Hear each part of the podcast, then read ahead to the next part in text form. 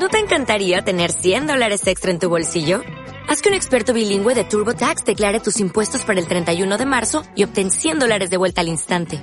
Porque no importa cuáles hayan sido tus logros del año pasado, TurboTax hace que cuenten. Obtén 100 dólares de vuelta y tus impuestos con 100% de precisión. Solo con Intuit TurboTax. Debes declarar para el 31 de marzo. Crédito solo aplicable al costo de la presentación federal con TurboTax Full Service. Oferta sujeta a cambios o cancelación en cualquier momento.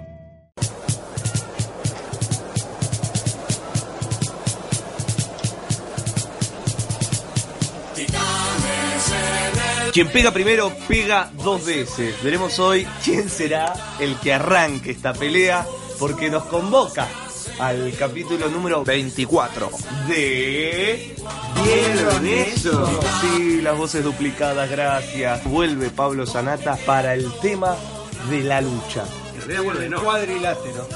Cuadrilátero ya nos nombraremos. Señoras y señores, En el- realidad vuelve, Sí. no. Nunca se fue. Él es como Aníbal Troilo. ¿Qué me dicen que me fui del barrio? Sí, siempre estoy, estoy volviendo, claro. Alguien dijo una vez que yo me fui de mi barrio. ¿Cuándo? ¿Pero cuándo? Si siempre estoy llegando. Así que el tema concretamente es Let's get ready to rumble. magia de lejos, magia de cerca. ¿Quién gana? Tenemos al señor, por un lado, Merpín, representante de la magia de escena, gran exponente. Y del otro lado, el cuadrilátero, ahora sí, Pablo Sanata, representante de la magia de cerca. ¿Y vos, Nique, qué representás? Yo, Estás en la media. fino tibio, que Sí. puede chapucear en las aguas de cerca como en las aguas del escenario. Así que, Tengo los guantes puestos. bien, ¿quién pega primero? Bueno, mira, voy a abrir yo Eso. aquello de Siempre yo. siempre yo. Este, claro, acá me han presentado a mí como mago de escenario, ¿verdad? Yo toda mi vida me he formado como mago de escena, más tirando, como dirían, al salón, pero la magia de escena. Salonero, sos un mago salonero. Pero bueno, yo tengo eh, la teoría del pantógrafo, que es que siempre reproduzco la puesta de escena, de la magia de escena, a donde vaya. Como aquello de, mm, contrariando el concepto de donde fuere, haz lo que vieres. No, yo a donde voy reproduzco el concepto de la magia de escenario. Pero, y me veo a mí como mago de escena, obviamente. Totalmente. Igualmente, vamos a corrernos un poquito, volvemos, porque tenemos, tenemos tiempo. Sin embargo, el oficio general del mago no es tanto de escena, digamos. Hoy por hoy Sí, están más en, en un evento, en una casa, que en el escenario. De hecho, una de las críticas que nosotros hacemos a, a varios artistas es que se suben a hacer un show de, de evento en un escenario. Claro. ¿Cómo ves ahí tu eso- y- y justamente por eso mismo, nunca mm, se hace más necesario mi teoría del pantógrafo, que eso va a salir editado en el eh, fascículo número 10 de... Si es que ya no salió para cuando salga este, este podcast. La teoría del pantógrafo te dice que vos te formás como mago de escena, pero después pantografías trasladas ese concepto Sí, yo te sigo a un perfecto. evento, a una calle, Ya a un pelotero, a un bar, a un prostíbulo, a una mueblada. Ahora, ¿qué pa- entonces vos con el concepto de escena, si lo llevas a el concepto de escena lo llevas a una casa de familia, a un, a un pelotero, donde sea, no vas a quedar mal. No. Pero viceversa sí. Pero por eso, pero eso es porque te, te tenés que criar en una escena. Claro, y hoy día se hace difícil. cría en un- Habida cuenta que cada vez hay menos escenarios. Claro. Pero no es el tema que nos convoca hoy. No, bueno, te quería- es magia de cerca. Quería consultar eso. Bueno. Bien, entonces vos yo- abogás por magia de escena, imagino. Claro, yo me formé como, ma- como, eh, como mago de escenario, pero soy el gran admirador de la magia de cerca. Es más, me encantaría ser un mago, me encantaría ser un mago de cerca, pero no puedo hacerlo porque, ¿sabes por qué no puedo hacer? Porque Por el olor.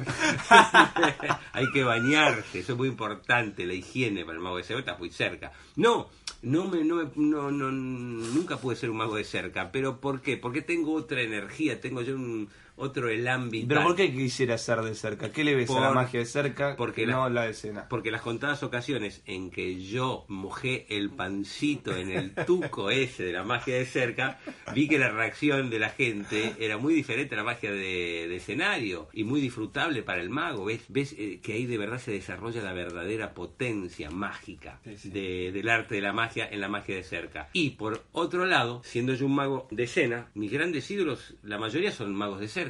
Nombres. Ty Vernon, de Michael Amar, eh, Don Allen, David Williamson, Slaidini. eh, Slaidini. Es decir, tengo eh, maestros de la magia de, de ser, de, de escenario, pero es muy difícil reunir en la magia de escenario tanta gente tan eh, artista y tan interesante como lo hay en la magia de cerca. No sé si coincidirás vos, Sanata, con esto. Si coincide Sanata, se acaba acá la pelea. Porque...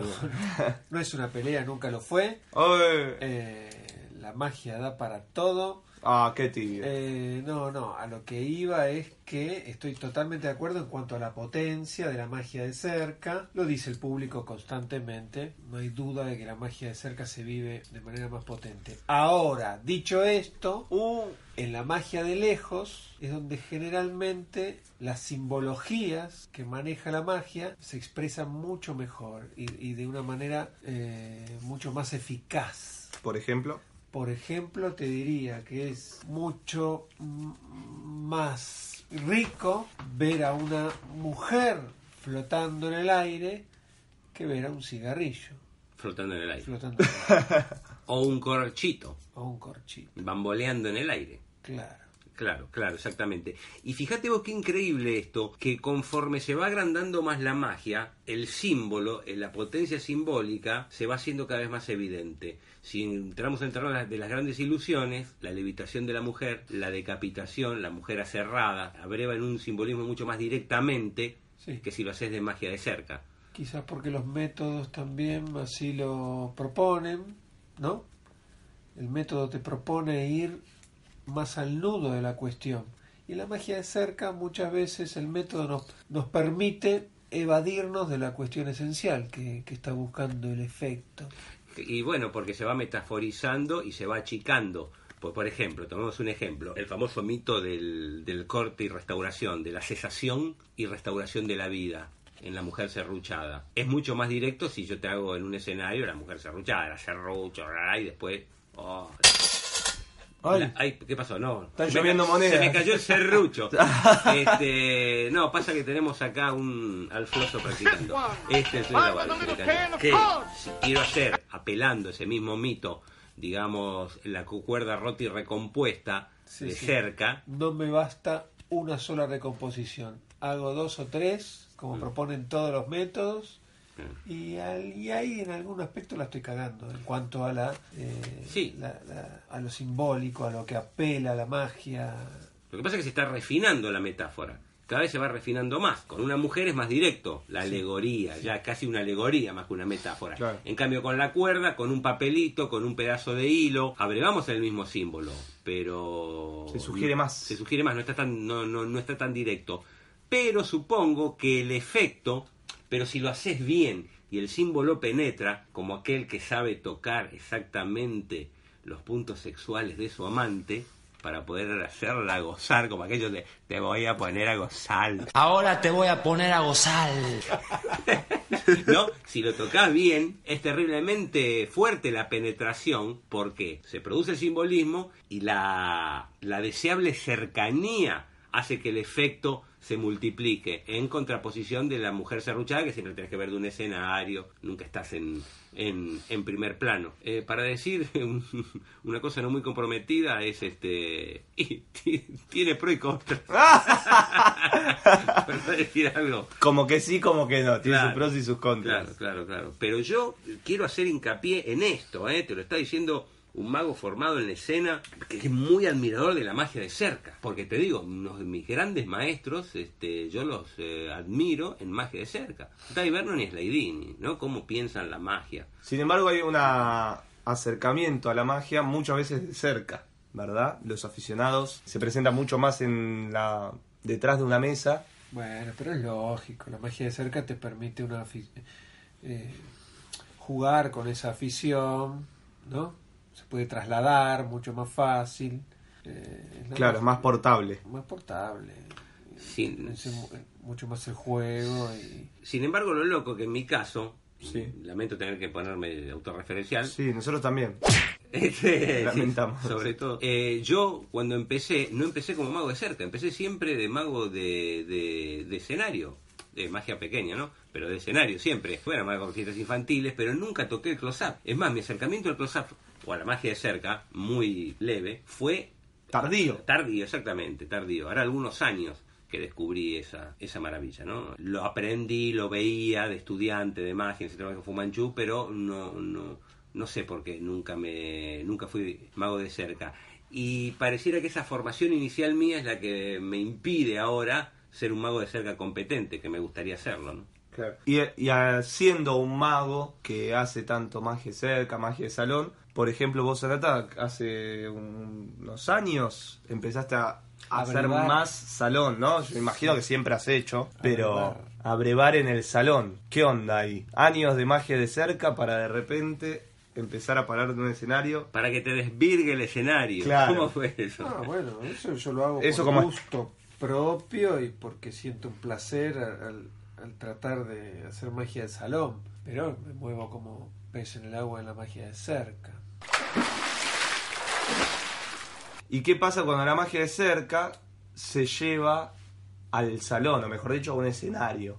Con Bueno. las grandes pantallas Bueno, y Horrible. la... ahí estamos Horrible. totalmente de acuerdo. que Totalmente es algo desacuerdo. horrible, que ya está impuesto y lamentablemente lo tenemos que aceptar, pero es algo... Es una aberración que se impuso, desgraciadamente, y debería descartarse por completo. Bueno, pero se impuso a raíz de las posibilidades técnicas.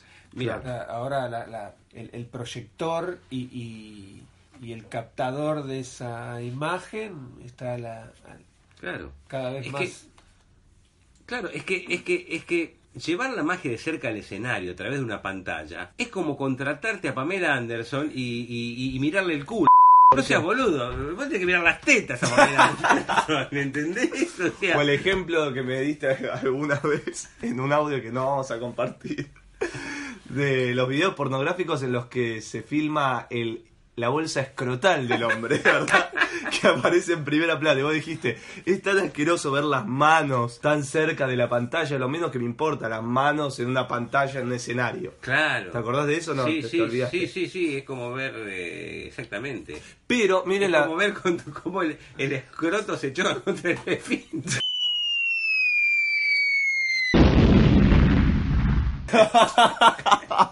en primer plano, como las malas películas porno, ¿no? Claro. Y sí sabrás de qué estamos hablando, No, no, jamás, No.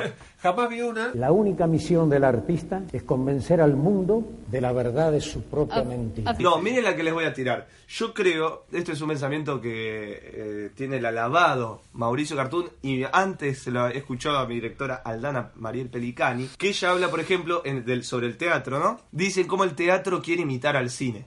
¿No? Entonces de repente vos ves obra de teatro o actores que de repente empiezan a reproducir en el teatro cosas que corresponden al cine. El cine tiene una tecnología, una capacidad que no necesitas, eh, solo necesitas el, el contexto para yo buscar a la puta. Otra moneda. Otra moneda, el closo. ¿Por qué no practica con las cartitas? Sí, ahí está, dale la, pasale las cartas.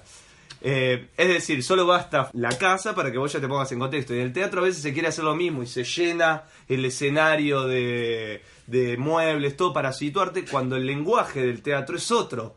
No puede imitar la realidad como lo puede hacer el cine. El cine es mucho más realista que el teatro. Yo creo que acá hay algo clave en esto, en esos dos. Por ejemplo, la magia de cerca llevada tal cual se hace, solo filmada en un escenario, se está llevando a otro lenguaje. Pero a mí me parece que, por ejemplo, Ponta Smith, que yo lo he visto en congresos, él se adapta al lenguaje de la cámara, que es otro completamente distinto a la magia de cerca, que es eh, quizás el público revisando, tocando las cosas, saca una carta, etcétera, adapta su magia a la, ma- al- a la cámara y cobra una potencia. No sé si ustedes sí. tuvieron esa Sí, posibilidad. Claro, hay una transformación de la magia, hay un O sea, me parece- lenguaje que no podemos evitar.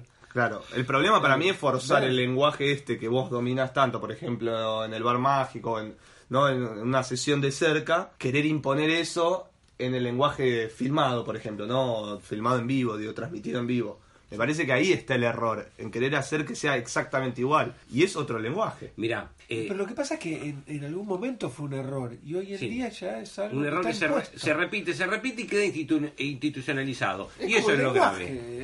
Como el lenguaje, se va, va cambiando a medida que, que- que se va usando. Y ahora, bueno, la magia se ve así. Sin embargo, nosotros eh, naturalizamos y damos por hecho que es normal o hasta deseable esta aberración de hacer magia de cerca en escenario y verlo a través de una pantalla. Eso es tan ridículo como si yo en este momento, en esta habitación que estamos grabando, te, te- te traigo la mujer zigzag o el arra y te lo hago ver a través de un telescopio al revés. ¿Entendés? Te Claro. Lo traigo acá y tengo un- un- como una lupa reductora. Entonces vos lo ves por ahí y ves la gran ilusión reducida. Es una ridiculez Bueno. a todas luces. Sí, está bien. Entonces, ¿quién? No hay, no hay ganador, Mirá, lamentablemente. no, evidentemente nunca lo iba a ver porque es ridículo para plantear el versus. Sirvió como un gancho publicitario para que eh, Se alguien- queden por lo menos más de un minuto. más de un minuto escuchando Bueno, este pero, podcast. si, pero si, si, si hablábamos de un versus, ¿no? De, Sí. A ver cuál es más fuerte o cuál es más no sé qué, podemos poner a la magia mental en, en la escena y que en algún Como que agarra las dos y las choca, les choca las cabezas. Claro, claro, que muchas veces la magia mental puede llegar a ser mucho más fuerte que las otras dos. Yo para hinchar la pelota lo digo. Claro. ¿Merpín adhiere? Es ese terreno donde la magia entra más adentro de la cabeza del público.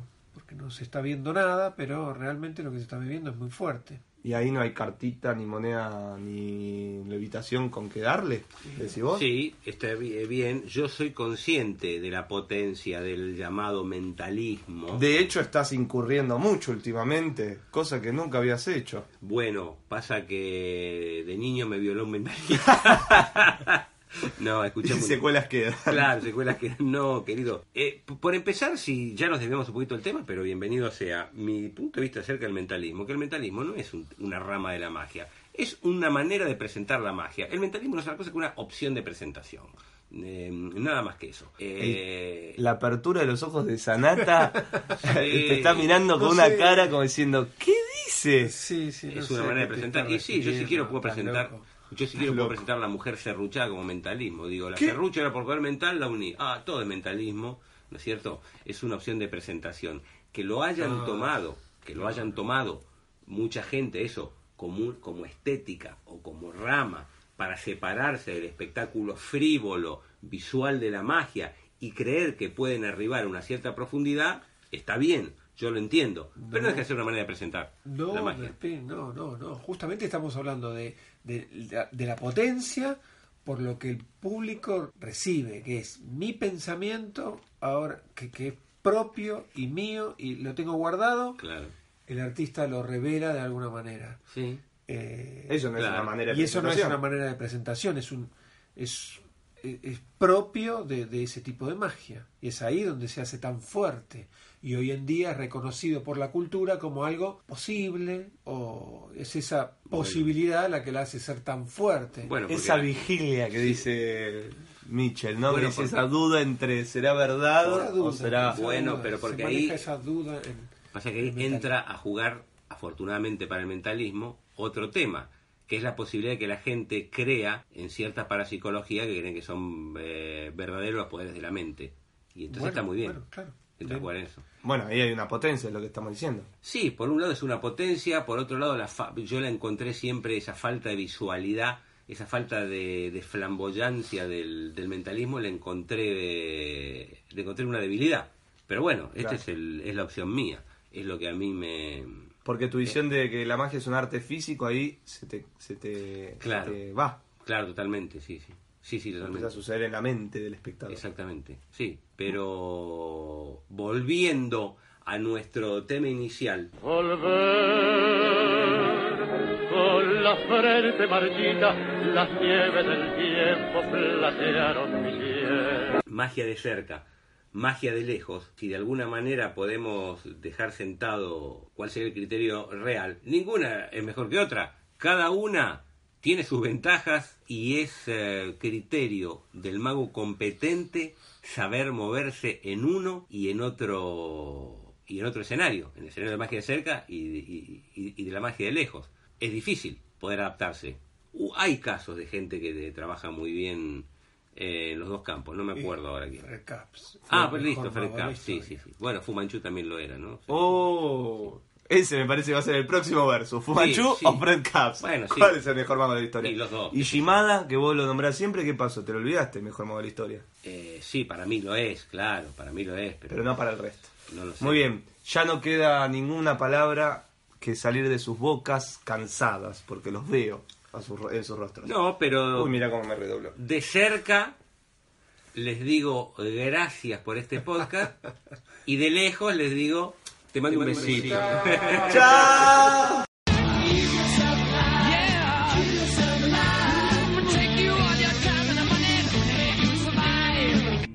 Y si una vez me olvidé las estrellas de la esquina de la casa de mi vieja, titilando como si fueran manos amigas, me dijeron, gordo, gordo, quédate aquí, quédate aquí.